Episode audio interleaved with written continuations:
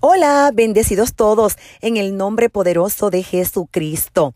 ¿Qué hacemos cuando nuestros padres envejecen? ¿Los cuidamos? ¿Contratamos a alguien? ¿Los llevamos a un asilo?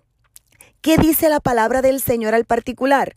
Quiero comenzar leyendo Proverbios 23, 22. Oye a tu padre, a aquel que te engendró, y cuando tu madre envejeciere, no la menosprecies. Los ancianos en los tiempos antiguos eran vistos como personas llenas de sabiduría, gozaban de mucho respeto, gozaban de muchísima autoridad, pero hoy en día la percepción del anciano ha cambiado. Son percibidos como estorbos, son gravosos, algunos se les tiene muy poca estima. Hay una imagen y estereotipo negativo con respecto a la vejez, la cual ha sido asociada con dependencia, enfermedad, aislamiento y decrepitud entre muchos otros. No obstante, la palabra del Señor nos enseña que los ancianos eran reconocidos por sus dones, por liderazgo, por sabiduría, por justicia. Se consagraban para resolver disputas,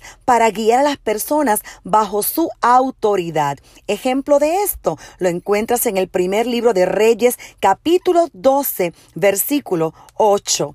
Ahora, ¿qué decisión vamos a tomar? Lleguemos a una conclusión entonces.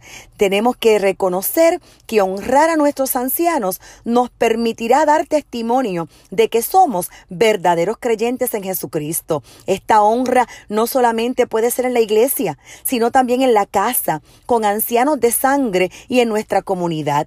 Honrar a los ancianos es una demanda de Dios, pero también una demanda social, moral y ética que nos lleva a reconocer que en las canas hay sabiduría, experiencia, autoridad, una vida recorrida y esto será de bendición para una nueva generación. Si lo hacemos así, vamos a agradar al Señor. Esto va a añadir bendición a nuestra vida. Será agradable a nuestros ancianos, a quienes tenemos que cuidar, tratar con amor y ternura, considerándoles como a padres. No los podemos abandonar. Ahora toma tu mejor decisión.